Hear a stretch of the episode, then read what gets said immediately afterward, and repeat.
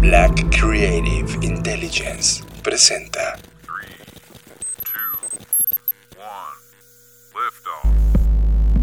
Escuchas.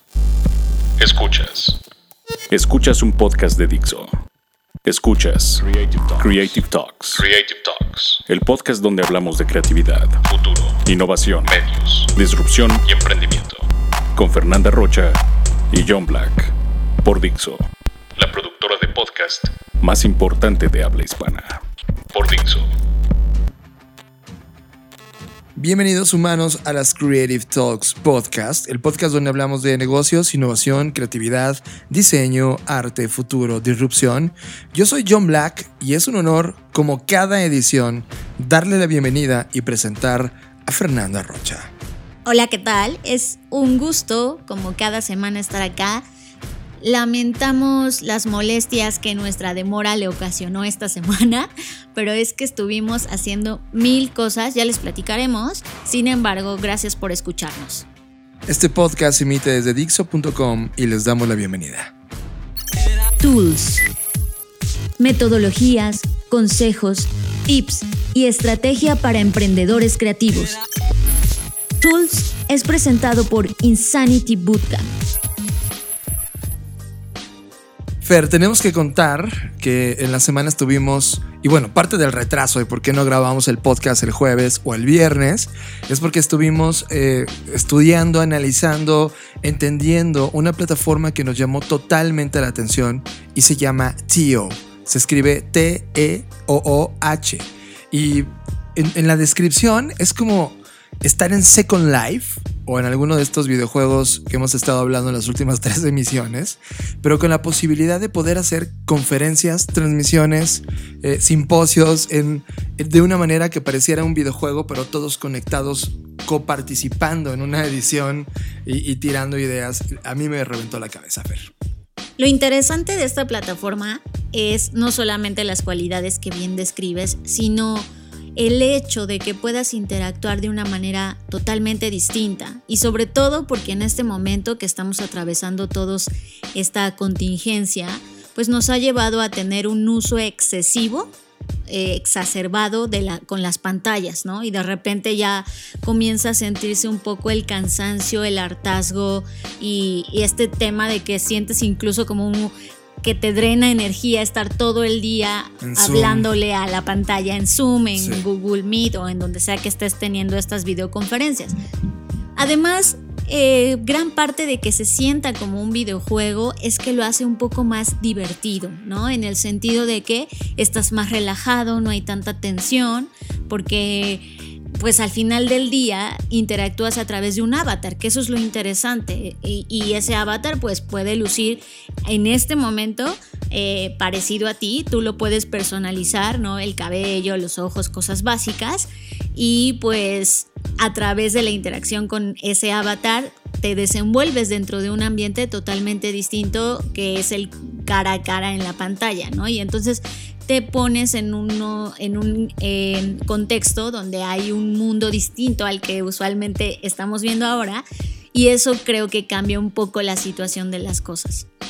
Creo que lo platicábamos en el FBS sobre el digital self, que era un término que nosotros utilizábamos para describir que en los siguientes años íbamos a tener una representación digital para estos mundos digitales y con la incorporación de la inteligencia artificial podía hacer una suerte de cosas que tú hoy le dedicas tiempo a hacer y que esta cosa le iba a hacer por ti y que iba a ser un servicio más como tener Gmail o pagar por un Gmail Premium y vas a tener este tipo de servicio. Para los que no tienen ni idea de qué estamos hablando y qué es TIO, imagínense agarrar toda la funcionalidad de Zoom o de Google Meet o cualquiera de estos eh, servicios hoy donde hay pantallas viéndonos a través de webcams. Eso, pero ahora llevado a un mundo abierto de posibilidades como si estuvieras dentro de un videojuego. En la semana estuvimos platicando con eh, algunos de uno de los creadores de, este proyecto, el cual eh, hizo una conferencia interesante para explicarnos qué es este proyecto y a dónde va. Y si bien hoy todavía sigue siendo un app que puedes utilizar solo para iOS, están trabajando para la versión de Android, así que próximamente ustedes podrán probarla. Y no solo eso, también están trabajando para una versión de escritorio, es decir, para que no sea limitativo a ciertos dispositivos como lo es hoy, porque solo lo puedes utilizar en iPad o en iPhone.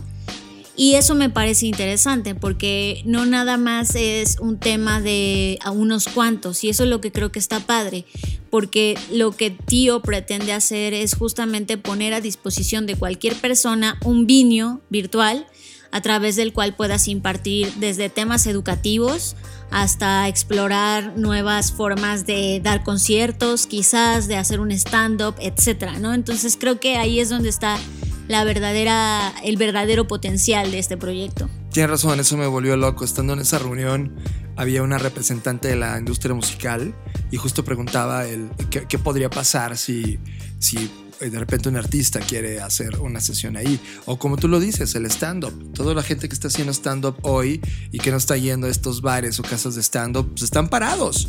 Y esto podría ser una alternativa para juntar estas audiencias en este lugar. ¿Qué tienes que hacer para entrar a Theo? Es gratis. Solo métete a Theo, es T-E-O-O-H.com, abre tu perfil y nosotros estamos eh, empezando, ya hicimos la primera sesión, le agradecemos a toda la gente que atendió esta sesión cero de las Creative Talks Live y eso fue una locura, Fer. Y creo que aquí necesitan todos un poco más de contexto. al inicio, más bien a finales del año pasado, en Blackbot planeamos una serie de conferencias que iban a ocurrir de manera física cada mes y lo que pretendíamos era hacer una mezcla entre un talk show eh, con un tema de reality show más eh, temas creativos. Es decir, era como una especie nueva de show en la que íbamos a entrevistar a una persona de la industria creativa en sus diferentes aristas, es decir, no solo los llamados creativos, sino podía ser un chef, podría ser un maestro mezcalero, podría ser un arquitecto, podría ser alguien de arte, etcétera. Cualquier persona que esté ejecutando y desempeñándose desde el punto de vista creativo, que como ya lo mencionamos, cualquiera podría hacerlo. Y entonces eh, preguntarle o hacerle esta entrevista a través de unas cartas, que, un juego de cartas que, que, habíamos estado diseñando para que fuera la conversación pues mucho más divertida, que la gente pudiera explorar a profundidad a esa persona, entenderla, entender su proceso creativo y bueno, pasar una linda velada, incluso pensábamos que esta sesión tenía que terminar con un concierto, y, en lo cual queríamos promover a nuevas bandas, nueva música local, etcétera, etcétera, ¿no? Sin embargo, pues con este tema de la, de la pandemia no se pudo llevar a cabo, apenas si logramos hacer el FBS, porque el FBS era el primer gran proyecto del año, y afortunadamente lo fue, pero pues a partir de marzo ya no pudimos hacer prácticamente este evento, ¿no? Y si bien habíamos estado como esperando que las cosas se reactiven, etcétera, pues también estábamos muy inquietos de, bueno, ¿qué tal si lo podemos hacer a través de otra plataforma? Pero no queríamos caer en la obviedad de hacerlo por Zoom, porque pues hay muchas cosas alrededor de esta eh, experiencia que queríamos explotar y que no se convirtiera solo en alguien consumiendo un contenido más, ¿no? Y al final del día esto nos llevó a explorar el tema de tío, entonces nos metimos hasta la cocina, literal, este, buscamos a los fundadores, quiénes eran, cómo eran, buscamos tener una sesión con ellos, etc. Y entonces fue como llegamos ahí y la verdad es que el día de ayer que hicimos esta, este experimento, fue grato para nosotros porque, o sea, la verdad pensábamos que no iba a llegar nadie, era como, no, pues van a llegar con cinco personas o algo así. Y fue gratamente sorprendente que llegaron más personas y que interactuamos de una manera muy divertida, muy dinámica. Eh, nos dieron feedback muy importante sobre qué cosas les gustaría, qué cosas no. Y así que una vez más agradezco a los que estuvieron. Pero esto nos deja grandes aprendizajes y hallazgos en donde... Y un poco lo hemos venido hablando, ¿no? Estas noticias que habíamos compartido con ustedes sobre Animal Crossing y su show de Animal Talking y todos estos eventos que se han venido digitalizando, pues justamente nos dan como la antesala a qué sigue después de esto, porque podemos poner en el escenario más optimista, que no creo que ocurra, pero decir, ah, ok, esto de la pandemia ya va a pasar y entonces nos vamos a olvidar de que en algún momento todo eso estábamos en las pantallas. No creo, yo sí creo que gran parte de esto, al menos en un porcentaje, se, se nos va a quedar como parte de la cultura, como parte de, bueno, pues ya me di cuenta que no me tengo que trasladar cinco horas en el tráfico para ver a una persona y entonces mejor le hago una videollamada y creo que estas nuevas plataformas que seguro a partir de Tío van a surgir otras y no es porque antes no existieran, el tema es que eh, creo que lo que Tío está logrando hacer es democratizar el acceso porque ellos al menos en este momento no están cobrando nada por el uso de la plataforma. O sea, tú puedes tener tu evento, eh, basta con, como lo mencionaba John, con registrarte, pero no te están cobrando como otras plataformas que existen y que te cobran por venue, por capacidad o por personas, o, no, ya tienen un modelo. Y creo que más bien lo que apunta Tío, el modelo de negocio que ellos están buscando es más bien con marcas, con patrocinios, etcétera, y otras cosas que están pensando. Y lo cual creo que, que, eso es una gran oportunidad para los creadores de contenido, para explorar nuevas formas de transmisión, de interacción y convertirnos en una especie pues de esto de este concepto que en algún momento se creó de los llamados metaversos, ¿no? Esta interacción múltiple que tienes tanto en estas plataformas digitales como en el mundo físico. Y para cerrar ya este, este capítulo de Theo y que lo prueben, en esta sesión de las Creative Talks Live en Theo, eh, ocurrieron muchas buenas discusiones. Y creo que me retumbó una en la cabeza que, que, que, nos dejó discutiendo en la mesa después de la sesión, cuando decía que, no recuerdo exactamente quién fue, que dijo, oye, en el mundo real, la ventaja de, de, ser bonito y estar dentro de los parámetros sociales de belleza te abre las puertas sociales. ¿Qué va a pasar en un ambiente como Theo, donde pues, la belleza pasa como a un tema de, de estándar, porque todos pueden ser tan bellos o tan raros como lo permita su propio avatar. Y entonces una de las conclusiones es, qué maravilla, ¿no? Que se haya nivelado y que la belleza no sea un parámetro de que si eres negro o blanco o guapo o flaco o gordo y feo, no lo sé, sino que ahora en esta plataforma lo que vale en realidad es la idea misma que es manifestada, la conversación, el aporte, la calidad y el nivel de aporte en contenido que tú haces dentro de la plataforma, lo cual abre un debate interesante sobre eh, hacia dónde se podrían mover estas distintas plataformas virtuales para conectar con humanos.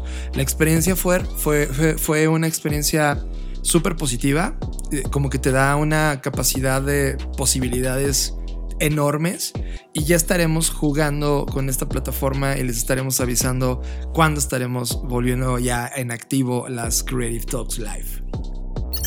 Tema de la semana. Discutimos el tema que ocupó nuestra agenda a lo largo de la semana. Presentado por Black Trends las mejores tendencias sintetizadas para ti. Fer, cuando me enteré de este proyecto de Toyota, Sony, Amazon e Intel trabajando juntos en una compañía que se llama Fuse Project, en donde inclusive estaba un ex diseñador de Jim Henson. Para quien no conozca a Jim Henson, es este, es este eh, gran diseñador que hizo posible todos los mopeds. Bueno, pues lo utilizaron y además todos inspirados en una película de Pixar para poder crear al primer proyecto robótico que es un asistente personal de un niño. Cuando platicamos de esto con Diego Mendiburo en su show, él decía, claro, esto es como la película de Steven Spielberg, Inteligencia Artificial. ¿Se acuerdan de este osito que caminaba y que era asistente a su vez del robot? I am not a toy exactamente igual, solo que este proyecto se llama Moxie. Y imagínense un robot de Pixar. Es un poco, se parece mucho a Eva de Wally. Es muy, muy parecida, solo que en lugar de estar flotando, pues sí tiene como una especie de piecitos. pero se parece porque su cara es una pantalla, entonces pues, toda la pantalla permite que el robot exprese emociones. emociones, lo cual es muy raro, pero pues sí, así es. Este robot, eh, Fer, a mí me recuerda mucho de los ejercicios que ocurrieron en, en el 2017. Mattel había lanzado en el 2017 un tipo eh, asistente como, como Google, este Google Voice o el Amazon de Alexa, que tenía esta posibilidad de ser un asistente vía inteligencia artificial eh, de un niño, pero culturalmente hablando, los padres de familia decidieron echarlo para atrás, inclusive sabotear el lanzamiento del proyecto, porque ellos eh, pues estaban muy preocupados como cuál iba a ser la interacción de un niño con inteligencia artificial y sobre todo qué iba a pasar con las implicaciones de, privacidad que esto iba a tener. Hoy, tres años después, ¿cómo ves la llegada de este proyecto eh, en este contexto en el cual estamos parados? Pues mira, creo que tiene muchas lecturas. Eh, sí, también recuerdo a este robot, también me recuerda un poco a Jibo, ¿no? Que uh, en, algún momento incluso estuvo sold out, etcétera. Entonces creo que, que para darles un poco de contexto, la, la razón por la que estas empresas se unen para crear Moxie originalmente era, estaba pensado en un proyecto para niños con espectro de autismo, ¿no? Lo cual, esa es una de las lecturas, es decir, pues qué bueno que la tecnología se ponga a servicio de niños con padecimientos o con cierto este, perfil en lo que los pueda ayudar, ¿no? Y asesorar, etcétera. Pero pues también está la otra parte de entretenimiento que fue la que exploró Mattel sobre ser un, un juguete inteligente, por decirlo de alguna forma.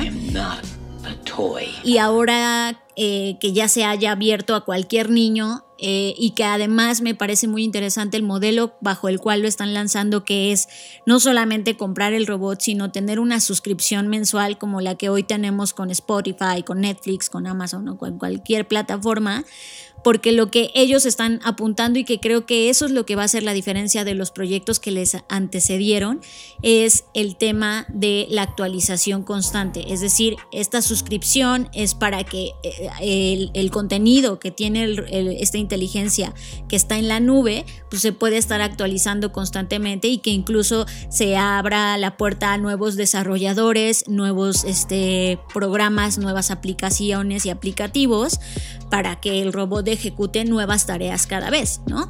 Entonces eso es lo que es más interesante, o sea, por un lado pensar que eh, lo, pienso sobre todo en el contexto que hoy estamos, ¿no? Que he leído muchos comentarios en redes y como que entre broma y broma los papás diciendo, ya estoy harto de mi hijo, ya no sé qué hacer con él, este, ya no se entretiene con nada, porque obviamente si tú como adulto te, te hartas de esta situación, de estar encerrado, pues ahora como niño que tienes tanta energía y tantas cosas, pues te cuesta mucho más trabajo asimilar un proceso de encierro. Entonces creo que hoy vendría como anillo al dedo el que un robot entretenga a tu hijo. O sea, me imagino perfecto que para un niño quizás deba ser atractivo.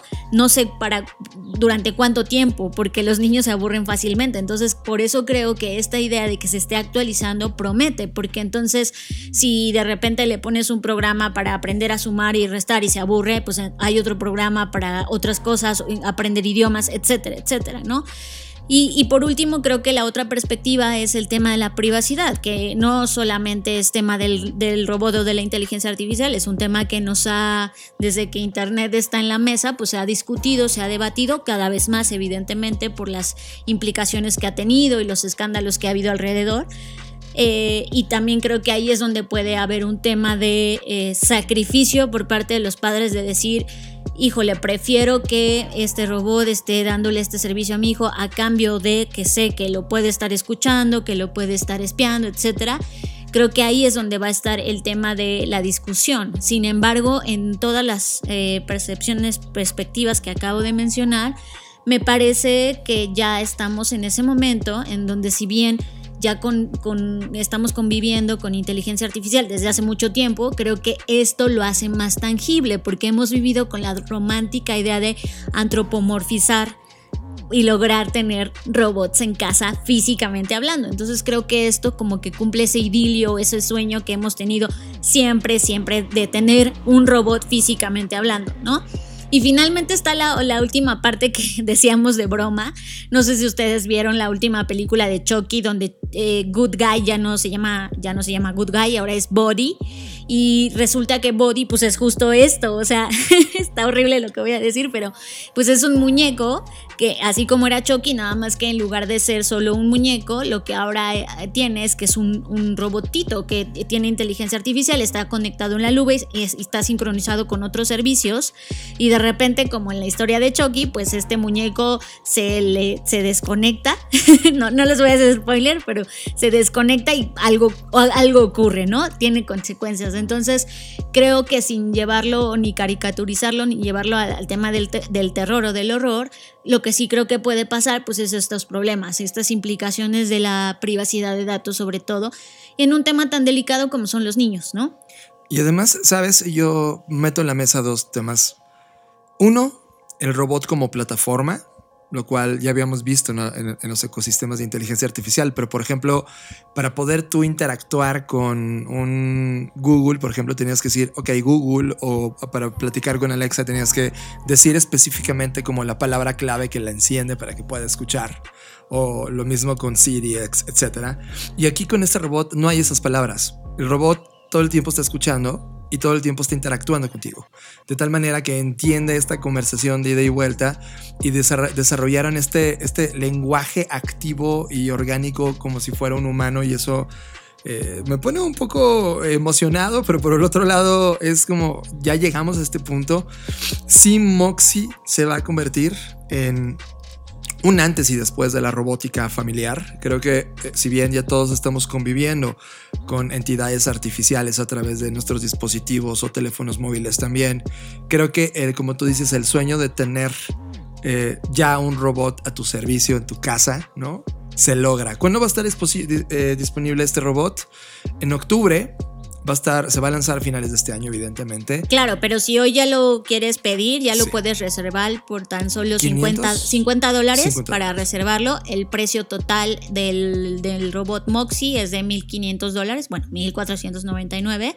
Y sí, efectivamente, eh, la idea es que se comiencen a entregar en, en otoño de este año y la ah, oferta especial, digamos, que están haciendo de lanzamiento es que ya incluye 12 meses de suscripción. O sea, ahorita no nada más compras el robot y no pagas la suscripción y bueno, ya a partir del el año, o sea, cuando el robot cumpla un año, pues ya vas a tener que pagar esta suscripción, ya sea, supongo que la van a hacer también mensual o anual, ¿no? No hablan mucho de eso respecto a eso, pero incluso hay un tema de financiamiento, o sea, si tú quieres como, no, no sé qué tipo de programa puedan ofrecerte, pero en la página dice que tienen estos planes, ¿no? Entonces, supongo que también es por si alguna escuela o alguna institución, es que también eso es lo que me llama la atención, o sea, no, no, no, sé hasta dónde va a llegar, porque igual está pensado para que un padre de familia lo compre, pero resulta que una escuela de estas que son siempre súper innovadoras, eh, pues diga... Black School. Sí, que alguna escuela diga, bueno, ¿sabes qué? Este, parte para hacer un diferenciador con las otras escuelas, pues yo voy a tener estos robotitos, ¿no? Imagínate, un programa asistido de tarea en casa, ¿no? Claro. Donde el niño tiene la experiencia física de ir a la escuela, pero a través de Moxie entrega una experiencia asistida después de la escuela. ¡Boom! Modelo de negocio nuevo. Ahora, algo interesante que tiene este robot versus otros que han existido o intentos es que este viene con una aplicación que es Parent App, obviamente especial para los papás. Y en esa aplicación tú puedes monitorear el desempeño del niño.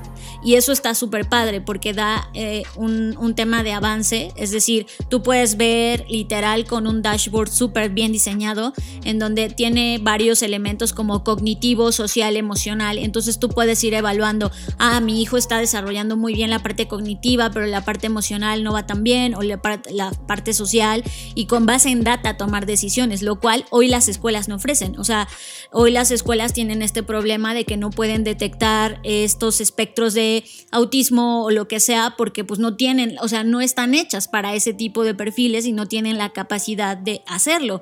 Y estos robots pues al tener la data van a poder monitorear este tipo de cosas. Y sabes también, para cerrar como las habilidades de Moxie, eh, evidentemente el mundo de la tecnología está construido para crearte adicción. También uno de los temas que se aprendió desde 2017 con, con Mattel es que la preocupación de los padres sería, oye, se van a ser adictos a este robot y mañana sus habilidades sociales iban a estar permeadas. De tal manera que Moxifer no puede ser utilizado más allá de una hora al día. Está, o sea, se cansa. Es un robot que dice, estoy cansado y se echa a dormir. y, la razón es porque no quieren seguir alimentando los loops de adicción a la tecnología. Entonces el robot también está creado para poder fomentar los lazos sociales en la familia y la importancia de tener una vida fuera de las pantallas. Si bien es un elemento de asistencia para el niño, está pensado para que sea un trampolín de despegue entre la conversación, la data, nuevas formas de aprender, pero no un sustituto de las relaciones sociales, lo cual me parece muy acertado en el diseño mismo de este proyecto.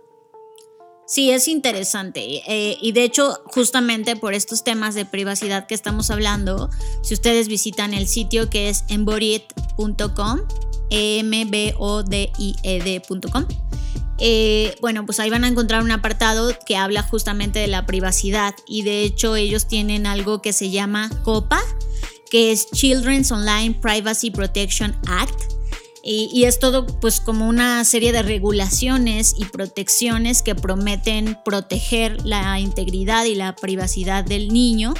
Y entonces pues ahí también es, está padre que se empiece a explorar incluso a nivel normativo y legislativo. Supongo que esto va a llegar a, y, proteger al niño, ¿no? Pero al final del día, pues todos estamos como un poco ahí incrédulos de, de que para qué quieren la data, etcétera. Sin embargo, pues mientras tanto, aquí tenemos al robot. Eh, obviamente tiene mm, baterías, es recargable. Este, bueno, pues las cosas que ya hoy en día no son comunes, ¿no? Como que sea batería de litio, etcétera. Este, y bueno, lo, lo interesante es esto: e, es el tema de suscripción, el tema que tienes una app para poder monitorear, esta cosa que, de que se va a dormir, pues también está padrísima porque no es como que el niño diga, quiero jugar todo el día o, ¿no? Exacto. creo que tiene, lo que veo es que han aprendido muy bien de los, de los otros casos que han fracasado y, quién sabe cómo voy a estar. No sé, deberían tener un contador de cuántos Moxis se han reservado, no lo tienen, no me llama la atención. Es que, es que es novísimo, o sea, acaban de lanzarlo ya sé, pero hay proyectos que tienen un día de lanzado y se agotan, ¿sabes? O sea, e-, eso es el punto. Yo, aunque no soy niña, me gustaría tener uno solamente por la curiosidad de explorar y de qué se trata y cómo funciona. Es, que es, una nueva plataforma, ¿no? Robot as a Platform. Y, las posibilidades de contenido en ese lugar. Imagínate que un Creative Talks versión niños, contado por la voz de Moxie.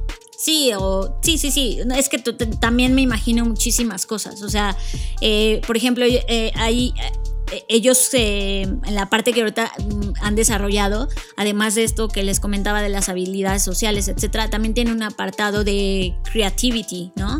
Y eso me parece interesante porque entonces, eh, pues puedes desarrollar desde niños estas habilidades creativas, etcétera, que funcionan para la vida, ¿no? Que no nada más son juegos, sino que tienen aplicaciones en, en la vida real. Entonces, pues ya veremos, ya veremos qué pasa, cómo les va, estaremos muy pendientes y cualquier cosa, pues acá la estaremos comentando. Yo, nada más para cerrar, yo sí creo que es un antes y un después.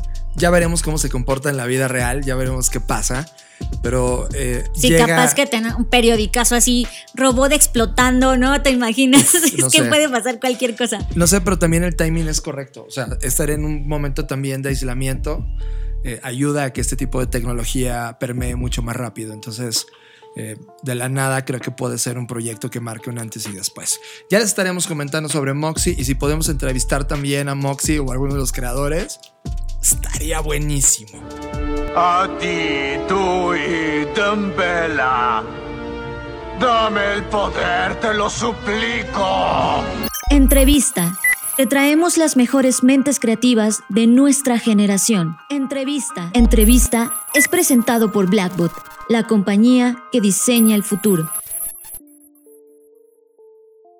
En la semana nos estuvieron preguntando en las redes sociales, sobre todo porque hemos estado muy activos en muchas eh, salas de, conferencias, en muchos eventos que están ocurriendo online y donde evidentemente las personas están interesadas en dar un salto en la toma de decisiones de sus compañías y el mundo digital, todo el tema de marketing digital, eh, content marketing, etcétera, está empezando a permear finalmente en la cultura. Nos preguntaban, John, ¿qué plataforma es la que ustedes nos pueden recomendar para nosotros comenzar con un proyecto de marketing digital? Y cuando se nos viene a la mente, tenemos muchísimas, pero en específico para marketing digital, no se nos viene a una mente una plataforma mejor que HubSpot. Así que en Twitter eh, hice como una colección porque tenía bastante tiempo que no regresaba al mundo de HubSpot y me topé con múltiples herramientas. Eh, tienen una, eh, una, academia online donde te enseñan gratis todo lo que puedes hacer con su plataforma gratuita y, y sobre todo qué significa inbound marketing. Así que literal pusimos un tweet de alguien conoce a alguien de HubSpot y nos respondieron y tenemos ahora mismo una entrevista con Ana Sordo de HubSpot, hablándonos justamente de inbound marketing. Ay, por cierto, antes de escuchar, eh, lanzaron un social media trends para 2020. Eh, que creo que vale la pena echarle un vistazo. Yo no he terminado, no he podido terminar de revisarlo, pero las primeras páginas creo que hay información valiosa, así que vamos a poner el link en nuestras redes para que puedan acceder a él y ya está. Vamos con Ana Sordo de HelpSpot. Hola, mi nombre es Ana Sordo y yo soy la Team Manager de Awareness y Acquisition para Latam e Iberia en HubSpot.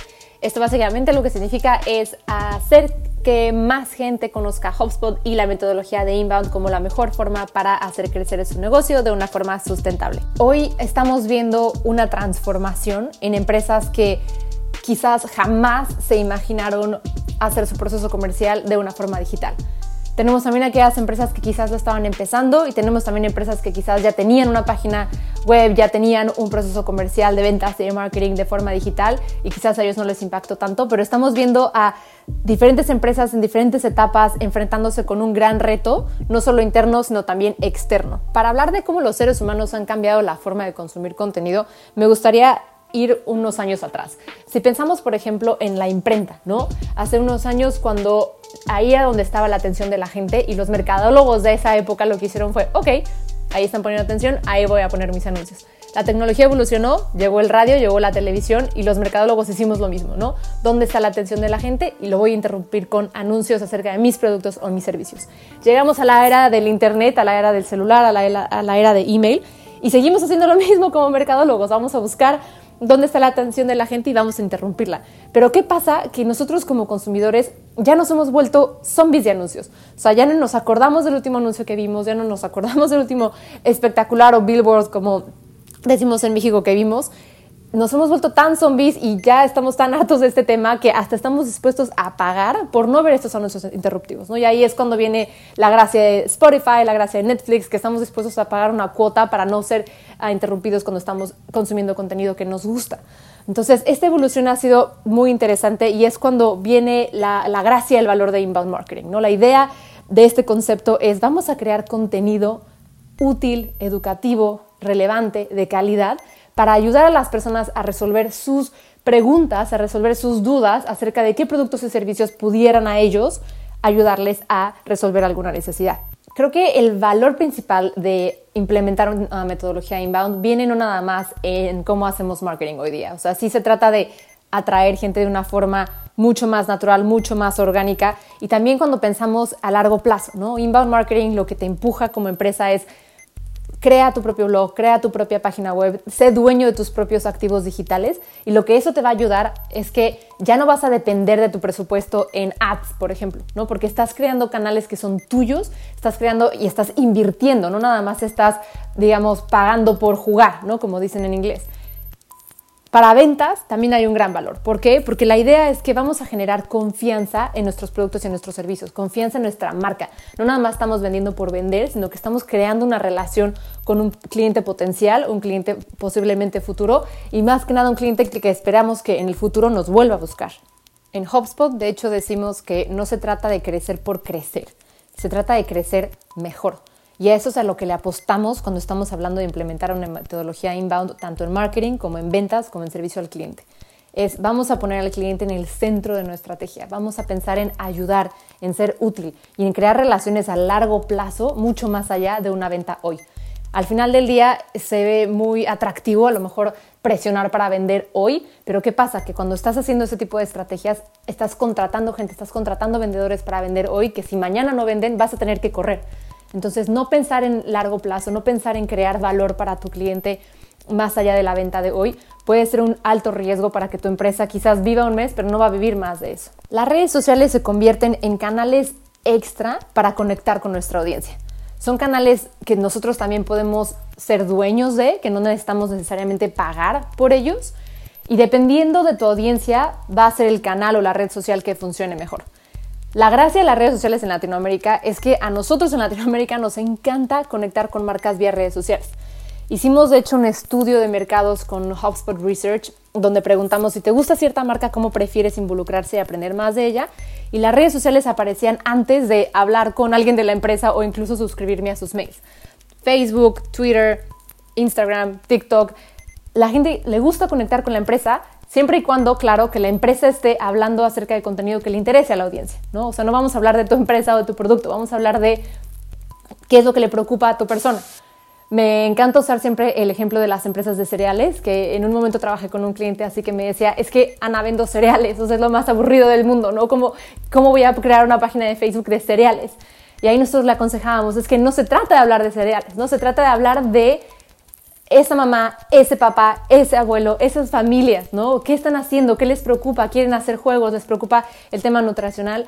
Pongámonos en los zapatos de las personas y ahí es donde viene el valor de estos canales, ¿no? Hoy le llamamos redes sociales, te enlisté algunas ahorita, pero la realidad es que mañana van a evolucionar, mañana van a salir más y para nosotros lo deberíamos de ver como oportunidades para conectar, para entablar confianza y entablar también esa relación cercana con tu audiencia. HubSpot se funda en el 2006 bajo la premisa que los consumidores cambiaron. Como platicábamos hace rato, ¿cómo podemos volvernos mucho más útiles, mucho más relevantes? ¿Cómo podemos evolucionar lo que estábamos haciendo antes como mercadólogos?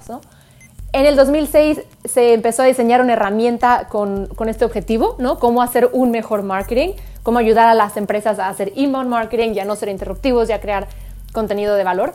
Y a través de los años hemos ido evolucionando y hemos creado herramientas también para hacer inbound en ventas y en servicio al cliente, todo con el objetivo de ayudar a las empresas a crecer mejor y a crecer a largo plazo y de una forma sustentable. Para aquellas empresas que nunca han implementado la metodología inbound, primero les tengo una pregunta para ustedes. Es, vamos a identificar en qué etapa se encuentran en cuanto a su proceso comercial. Es decir, yo me encuentro con muchas empresas en Latinoamérica que a veces me dicen, tengo nada de contactos, ¿no? Acabo de empezar, apenas tengo una página web, solo tengo una idea creativa, ¿no? Que alguien a lo mejor decidió invertir y estoy empezando desde cero. Para esas personas y para ese tipo de empresas, HubSpot tiene herramientas como la creación de páginas web, la creación del, blog, cómo nutrir leads o generar leads a, a través de estas páginas web, cómo hacer email marketing, etc. Tenemos también empresas que nos dicen, mira, yo ya llevo tiempo en el mercado, ¿no? O sea, no soy tan chiquita, pero tampoco soy tan grande. Lo que sí es que tengo miles y miles de contactos y no sé qué hacer con ellos, ¿no? O sea, no sé cuáles son de buena oportunidad, no sé cuáles son a lo mejor nada más que se interesaron en mi página, no lo sé.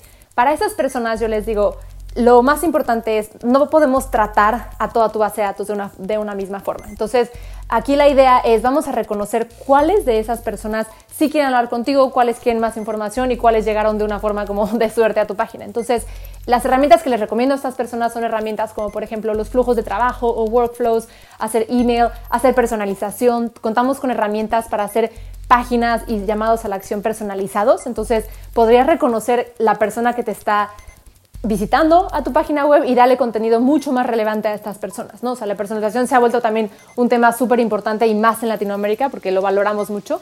Entonces, ahí vienen herramientas muy importantes. Ahora está el otro tipo de empresas, ¿no? Empresas que me dicen, mira, ya sé cómo identificar a mis oportunidades de venta, o sea, ya estoy haciendo este tema de la personalización y automatización, etcétera, pero quiero cerrar más rápido, ¿no? O sea, quiero vender un poquito más rápido. Para ellos tenemos un montón de herramientas en el área de ventas que ayuda a ordenar lo que le decimos el pipeline, ayuda también a que tus representantes de ventas sean más efectivos, a que no estén levantando el teléfono por levantar el teléfono.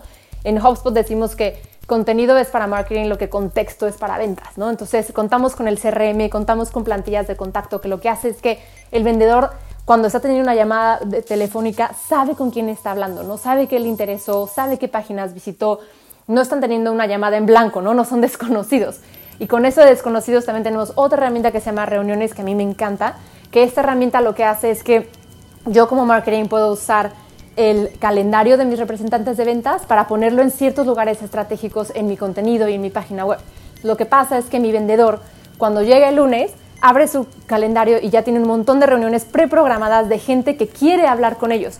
Entonces aquí cambia un poco y aquí es donde entra la gracia de inbound, ¿no? Esas personas que quieren hablar con tus vendedores versus tus vendedores, estar cazando a la gente. Estas son algunas herramientas que están en marketing y ventas, pero también tenemos herramientas en servicio al cliente como el manejo de tickets, el manejo de chatbots. Y la gracia de todo esto es que nosotros como HubSpot entendemos lo difícil que es empezar de cero. Entendemos lo difícil que es empezar sin presupuesto y a patadas contra competidores gigantes que tienen mucho más dinero que nosotros. Y como lo entendemos y también creemos tanto en la metodología de inbound, ofrecemos estas herramientas básicas gratuitas. Entonces, para todos aquellos que estén empezando desde cero, aprovechen esas herramientas gratuitas. Desde cero pueden poner su, todo su proceso comercial en las herramientas y conforme vayan creciendo, entonces ya quizás necesiten herramientas un poco más sofisticadas que pueden adquirir dentro de HubSpot y pagar por ellas, pero pagar por algo que sea relativo a su crecimiento, ¿no? Creemos tanto en la metodología y creemos tanto en nuestra propia herramienta que creemos en dar esas herramientas gratis y ayudar a estas empresas a crecer mejor. yo les voy a dejar aquí en el episodio un link donde directamente pueden entrar a esta página para aprender más acerca de estas herramientas gratuitas que les estoy platicando, pero también si quieren buscarnos, estamos en redes sociales como HubSpot Español, somos muy activos en Facebook, en YouTube, en Twitter, también para quien quiera hablar conmigo directamente, mi nombre es Ana Sordo, mi nombre completo es Ana Isabel Sordo, así me van a encontrar en Twitter o en LinkedIn.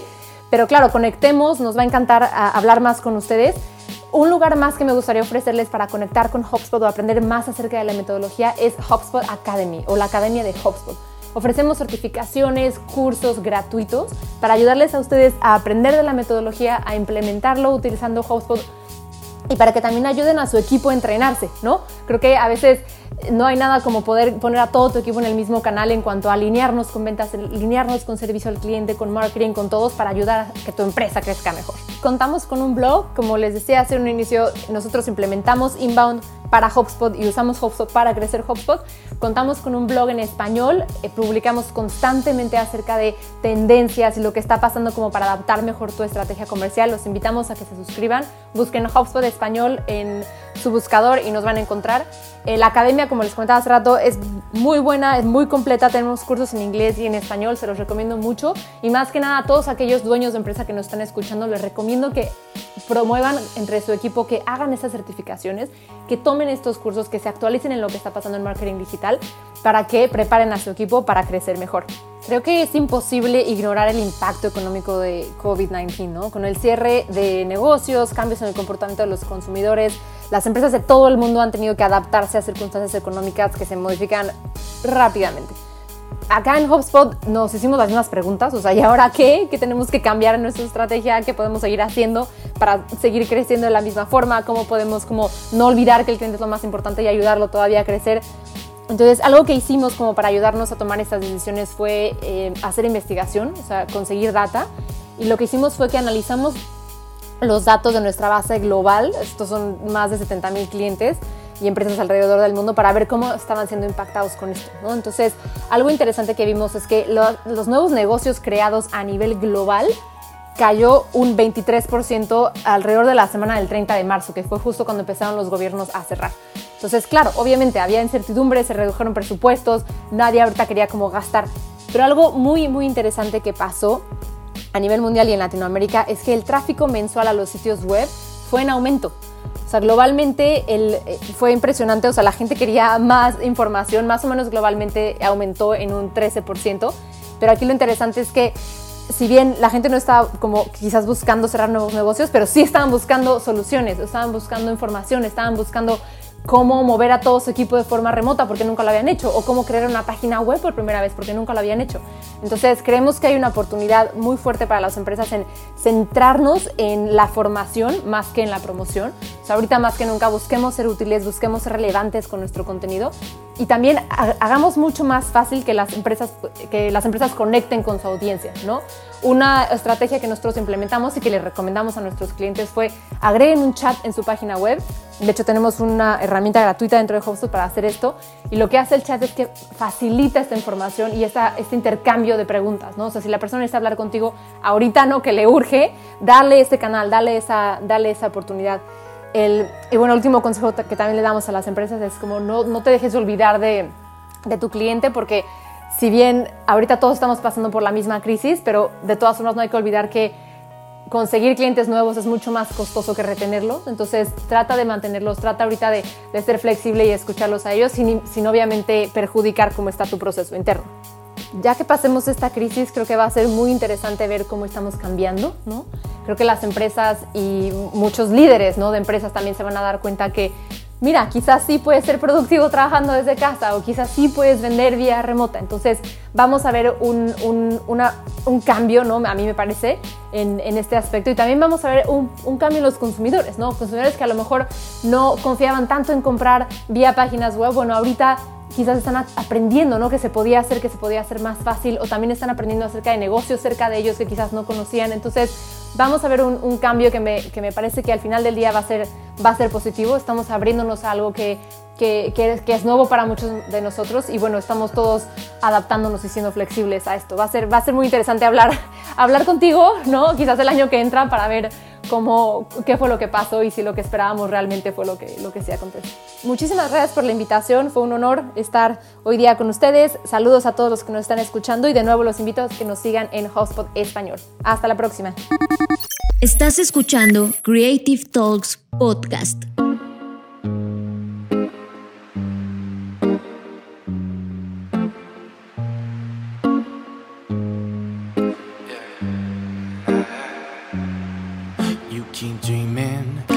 Dark scheming, yeah, you do. You're a poison, and I know that it's untuned. All my friends think you're vicious, and they say you're suspicious. You keep dreaming and dark scheming, yeah, you do.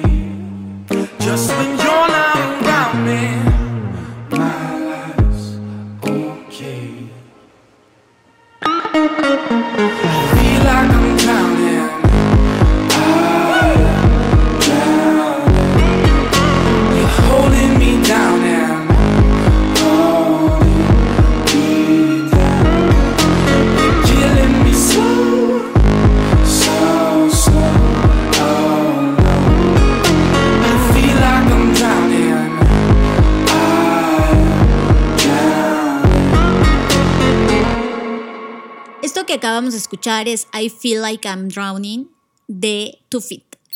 Media. Hablamos de los contenidos que vemos en Netflix, Amazon, YouTube, Vimeo, HBO, iTunes o nuestro timeline de Internet. Media.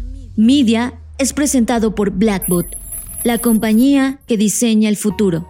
El otro día estábamos tuiteando con arroba josué-corro en Twitter que es podcaster de esta casa, Dixo.com, en Filmsteria, y nos recordó dos documentales fantásticos que, que, sinceramente si aman los videojuegos y hemos estado hablando en las últimas ediciones de videojuegos, definitivamente necesitan conocer.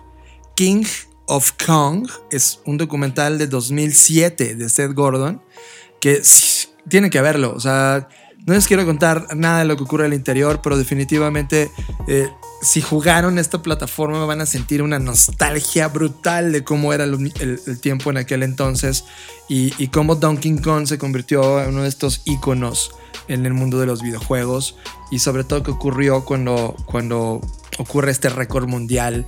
Y ya no les cuento mal, más, pero tienen que verlo, es bastante interesante. Y también otro documental es Indie Game del 2012, que definitivamente se me hace uno de los, de los documentos más interesantes narrativos de cómo se hace un videojuego y qué tienes que hacer para triunfar en la escena de los videojuegos, desde su concepción hasta que sale al mercado. Y los dejo con solo unas frases del creador de Meat Boy, que se llama Edmundo, y me recordó justamente después de estar viendo The Last Dance en Netflix, que es este sentimiento de poner todo en un proyecto y disfrutar las mieles del éxito.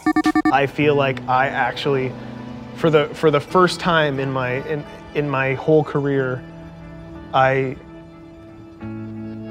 successfully did something that, you know, that a majority of people liked. And it wasn't an alienating experience. Like, I, I, I'm notorious for making a game, making games that tend to alienate or not anybody, not everybody completely understands and to make something that seems to have complete universal praise like I, I can't help but think like I finally made something good. Yo les quiero platicar sobre algo que tiene que ver con esto que hemos estado hablando en los últimos podcasts, incluyendo la sección pasada sobre videojuegos, pero mezclado con cosas más serias y con iniciativas que nos pueden llevar a pensar de formas distintas. Y me refiero a Block by Block, que es una iniciativa desarrollada en conjunto con la ONU. Se basa en el mejoramiento de las zonas urbanas de las ciudades. Está enfocado al tema de, de los jóvenes. Y el proyecto prácticamente de lo que se trata es de utilizar Minecraft para construir un espejo, ciudades espejo, o ciudades que existen en la vida real, pero llevarlas a ese mundo, construirlas en el mundo digital. Con el objetivo de evidentemente preguntarles a estos usuarios cómo se imaginan que puede ser el mejoramiento de estas unidades físicas. en lugar de estar haciendo encuestas y en lugar de estar haciendo estudios eh, no sé, distintos y tradicionales, ahora están diciendo, a ver, yo te voy a construir un espacio que existe en la vida real. Una réplica. Exacto, que en este caso es León, Guanajuato, lo cual, no sé si te acuerdas que en la, versión pasada del podcast se me salió decir Leondres como algo increíblemente bueno. Es como Leondres es, es, es, es la versión de Londres en México, Leondres. Cosas interesantes, creativas están ocurriendo ahí y la idea es que se llama Leoncraft el proyecto es recrearon totalmente algunas eh, partes de León, Guanajuato, y ahora los niños a través de esta plataforma pueden comenzar a alterar con la pregunta más importante que le hacen en la plataforma es ¿qué espacios hacen falta y qué diseñarías tú en este espacio físico? ¿Qué cosas mejorarías? Que esa es, esa es la pregunta importante. Y lo interesante de esto es, y a mí me parece fascinante, es que todas estas cosas que hemos venido platicando sobre eh, Animal Crossing, Fortnite, etcétera, convergen en esto. O sea, algo que se puede basar 100% en entretenimiento puede evolucionar a tal grado de ser una iniciativa que puede ayudar al mejoramiento de las ciudades, a la construcción y el diseño de futuros mismo, porque sí se vuelve 100% participativo e inclusivo y todo esto que hoy más que nunca necesitamos, ¿no? Y la idea de construir literalmente hablando en Minecraft eh, este, estas ciudades con nuevas eh, vialidades, con nuevas funcionalidades que nadie hasta este momento ha imaginado porque como lo decía desde el podcast pasado, el espacio físico a veces nos limita, pues tienes estos mundos que son ilimitados y que te permiten eh, desbloquear la creatividad en muchos sentidos. Conversamos con Misraín Macías, director general en León Joven, que es uno de los líderes de este proyecto y que sinceramente ha venido en los últimos años tocando con creatividad a León, Guanajuato y nos parece sensacional. Así que los dejamos con Misraim Macías. Primero me presento, este, mi nombre es Misraim Macías, soy director general del Instituto Municipal de la Juventud de León y desde hace nueve años soy licencié de TEDx Calza de los Héroes aquí en la ciudad de León. Eh, también participo en varias iniciativas como la comunidad de Global Shapers del Foro Económico Mundial y también soy miembro de Singularity University, el capítulo de aquí de mi ciudad. Entonces, te quiero platicar un poquito de, esta iniciativa que no se nos ocurrió este, simplemente observando, fue una idea que nace aquí. Eh, esto ya es una metodología que existe, eh, que fue desarrollada por ONU Habitat. La metodología es llamada Block by Block. Entonces, ¿en qué consiste todo esto? Imagínate que podamos diseñar un mundo eh, digital igual al real que tenemos en donde vivimos, pero que este mundo digital sea una copia exacta y le permitas a los niños jugar a través de este mundo real en Minecraft. Entonces, Em, lo que realizamos aquí fue que eh, fue un pequeño experimento en el cual eh, el centro de la ciudad de León está conformado por 24 manzanas, así se le llama. Son 24 manzanas eh, fundacionales y estas 24 manzanas pues contienen los, algunos de los sitios históricos más importantes de la ciudad. Son los, hay algunos centros recreativos, existen bares, plazas públicas, la presidencia la presidencia de, León, al igual que, diferentes comercios, y pues es la zona de más afluencia peatonal que tenemos en la ciudad. Entonces, este, lo que nosotros hicimos fue que recreamos estas 24 manzanas, eh, las recreamos en Minecraft.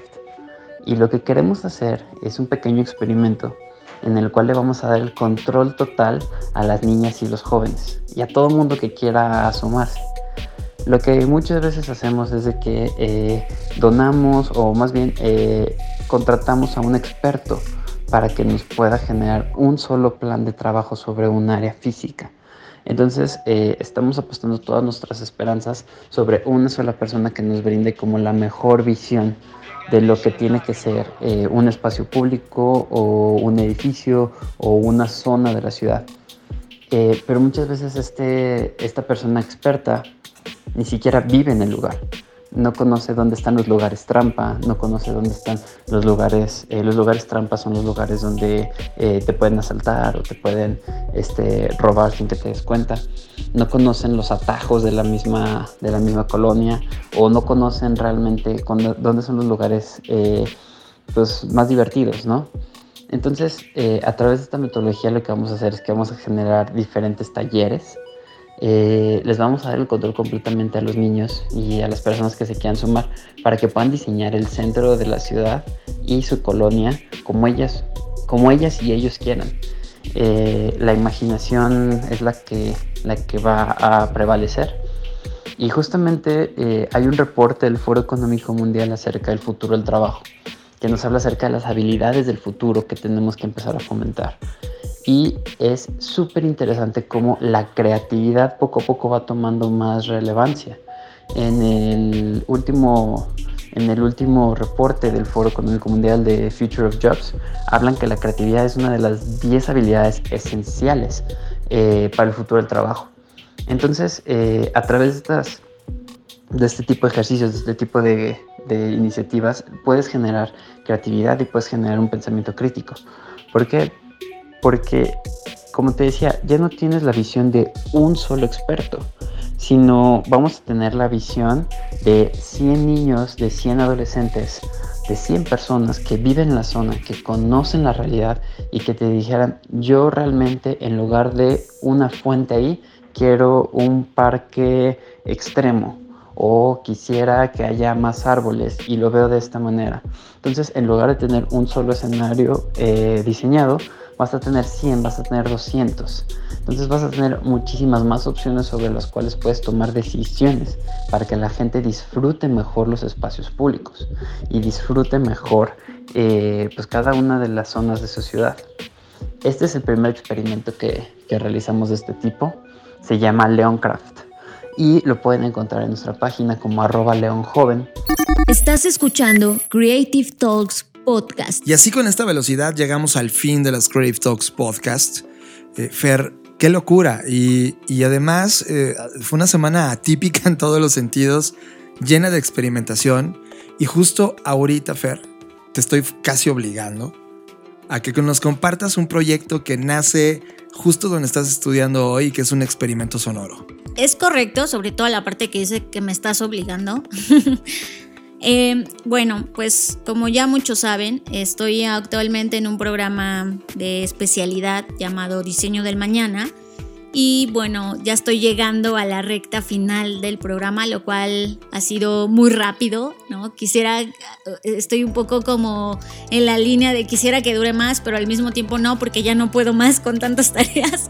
Sin embargo, una de las últimas clases que he tenido, la verdad es que me pareció increíble por muchas cosas. Y primero, si mi profesor en algún momento me escucha, Leonardo Santiago, gracias por tu clase, te lo dije eh, te iba a decir en persona, pero no, o sea, en llamada, en videollamada, que ah, fue un oasis para mí en medio de este, este desierto que hemos atravesado, porque eh, me permitía explorar cosas que en el día a día a veces no nos permitimos. Y una de las cosas, eh, esta clase se llama Sonidos del Futuro y bueno, eh, una de las cosas que más llamaba mi atención es la poca atención que le ponemos a los sonidos.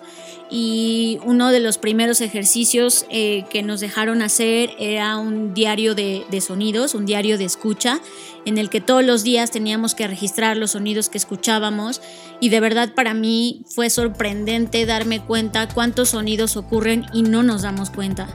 Y, entonces eso me llevó a, reflexiones y a introspecciones muy duras sobre eh, hacia dónde se está yendo la vida y en las cosas que pones atención y en las que dejas de poner atención por ponerle atención a otras cosas, etcétera, etcétera. Entonces fue un viaje muy introspectivo, muy filosófico, porque muchas de las clases pues eran justamente estos pensamientos filosóficos que el ser humano, Sócrates, Aristóteles han tenido acerca de lo que significa el sonido y cómo el sonido nos construye, ejemplos de a lo largo de la historia de, eh, de diseñadores de sonido, de, o sea, cómo el sonido ha sido parte de nosotros y cómo los seres humanos hemos intentado documentarlo y convertirlo en audio para preservarlo, el tema de la ausencia del sonido, el silencio, el tema del ruido, el o sea, investiga, como que fue un shot súper eh, duro, una dosis muy corta pero muy fuerte sobre el sonido, su significado y a partir de eso la construcción del futuro, lo cual o sea, hasta ahora las clases que había tenido pues hablan mucho de, de, imágenes del futuro, de cómo va a lucir el futuro, de visualizaciones del futuro pero nunca habíamos tocado el tema de cómo se va a escuchar el futuro, ¿no? Y veíamos estos casos de los diseñadores, por ejemplo, de Star Wars, que tuvieron que crear sonidos que no existían y a partir de qué eh, o en qué se basaron para poder crear o inventar estos sonidos que hoy son reconocibles, o sea, el, sonido de la espada láser no existía, ellos tuvieron que, o sea, inventarlo, ¿no? De alguna forma. Y entonces te das cuenta de cómo pues el sonido se ha vuelto parte importantísima. Hoy en día ves una película y mucho de lo que la película es es gracias no solo a la banda sonora, sino al sonido per se, lo, que, lo que suena, que un golpe, eh, todo el roce de algo, etc. Entonces, bueno, todo esto se los cuento porque eh, fue parte de la construcción que nos llevó a pensar en cómo se va a escuchar el sonido.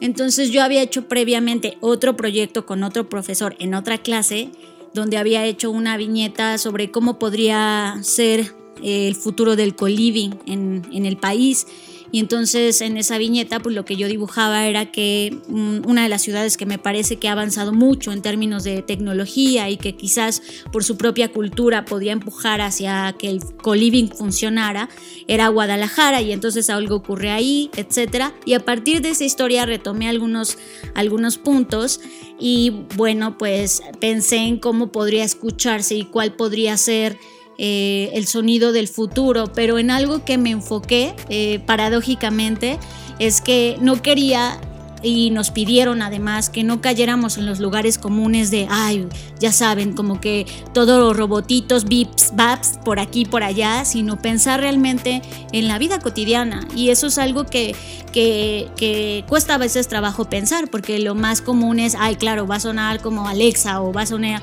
Y, y, era salirse de eso. Entonces, al final del día de lo que me sujeté es pensar en un día común, ¿no? En, y, de hecho creé una descripción que voy a leer a continuación. La pieza se llama Hacia dónde vamos. La fecha donde aspira esta pieza es 13 de, de mayo del 2030 y describe lo siguiente. Nos seguimos despertando, pero ahora es una inteligencia quien se encarga de emitir la alarma. Casi todo está interconectado, sin embargo, intentamos aferrarnos a nuestras rutinas, a tomar un baño por la mañana, aunque sea de 15 segundos, abrir la ventana y escuchar la simulación de las aves, a usar nuestras cámaras viejas para fotografiar las personas que van en el tren, a escuchar nuestra música favorita mientras tomamos una bebida con lo que pretende ser una emulación del café. Seguimos pagando nuestras deudas, recibiendo mensajes y propuestas, aunque paradójicamente cada vez hablamos menos y texteamos más. Sin embargo, hay una pregunta que nos sigue moviendo a todos. ¿Hacia dónde vamos? Así que suban el volumen, pónganse los audífonos, cierren los ojos y acompáñenme a este vistazo al futuro.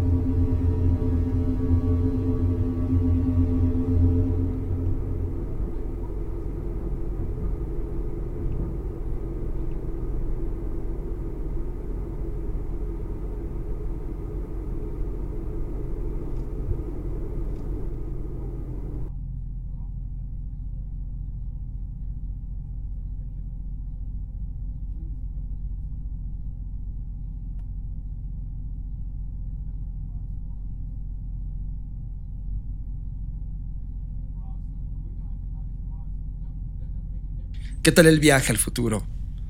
Gracias por escucharnos en esta edición de las Creative Talks. Yo soy John Black. Me pueden encontrar como arroba Jonathan Álvarez, tanto en Twitter como en Instagram. Y yo soy Fernanda Rocha. A mí me pueden encontrar como arroba Fernanda Roche en Instagram y Twitter, que es donde más activa estoy últimamente. Les estoy tejiendo unos hilos bien bonitos en Twitter, así que espero que me lean. Y a Blackbot lo pueden encontrar como Blackbot Rocks en todas las plataformas. No quiero olvidar mencionar que hemos iniciado una sección en la radio, en Reactor, con Diego Mendiburu. Semanalmente vamos a estar recomendando justamente estos temas de innovación, diseño, eh, mucha tecnología, cosas que nos estamos encontrando y que cambian la forma en cómo estamos en este planeta.